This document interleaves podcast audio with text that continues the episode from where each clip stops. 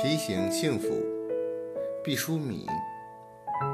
享受幸福是需要学习的。当幸福即将来临的时刻，需要提醒。人可以自然而然地学会感官的享乐，却无法天生掌握幸福的韵律。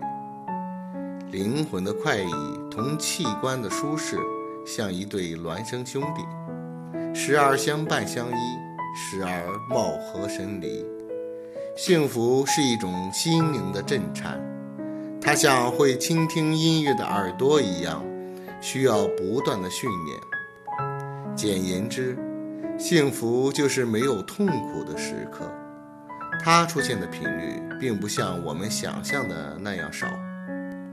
人们只是常常在幸福的金马车已经驶过很远后。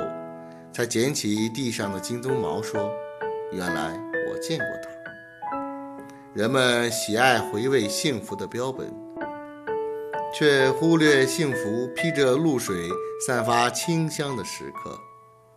那时候，我们往往步履匆匆，瞻前顾后，不知在忙些什么。世上有预报台风的，有预报蝗虫的。有预报瘟疫的，有预报地震的，没有人预报幸福。其实，幸福和世界万物一样，有它的征兆。幸福常常是朦胧的，很有节制的向我们喷洒甘霖。你不要总希轰轰烈烈的幸福，它多半只是悄悄地扑面而来。你也不要企图把水龙头拧大。幸福会很快的流失，你需静静的以平和之心体验幸福的真谛。幸福绝大多数是朴素的，它不会像信号弹似的在很高的天际闪烁红色的光芒。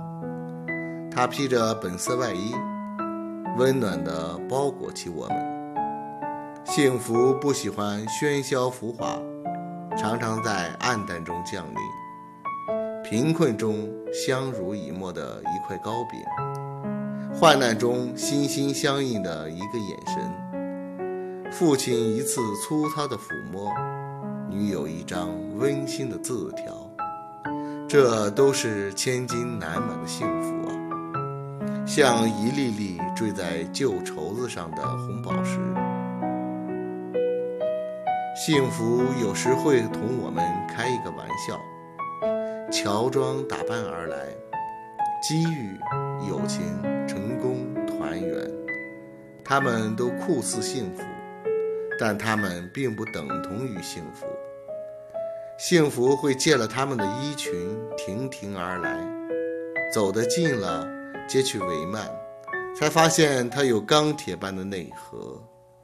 幸福有时会很短暂，不像苦难似的笼罩天空。如果把人生的苦难和幸福分至天平两端，苦难体积庞大，幸福可能只是一块小小的矿石。但指针一定要向幸福这一侧倾斜，因为它是生命的黄金。幸福有梯形的切面，它可以扩大，也可以缩小，就看你是否珍惜。选自《预约幸福》。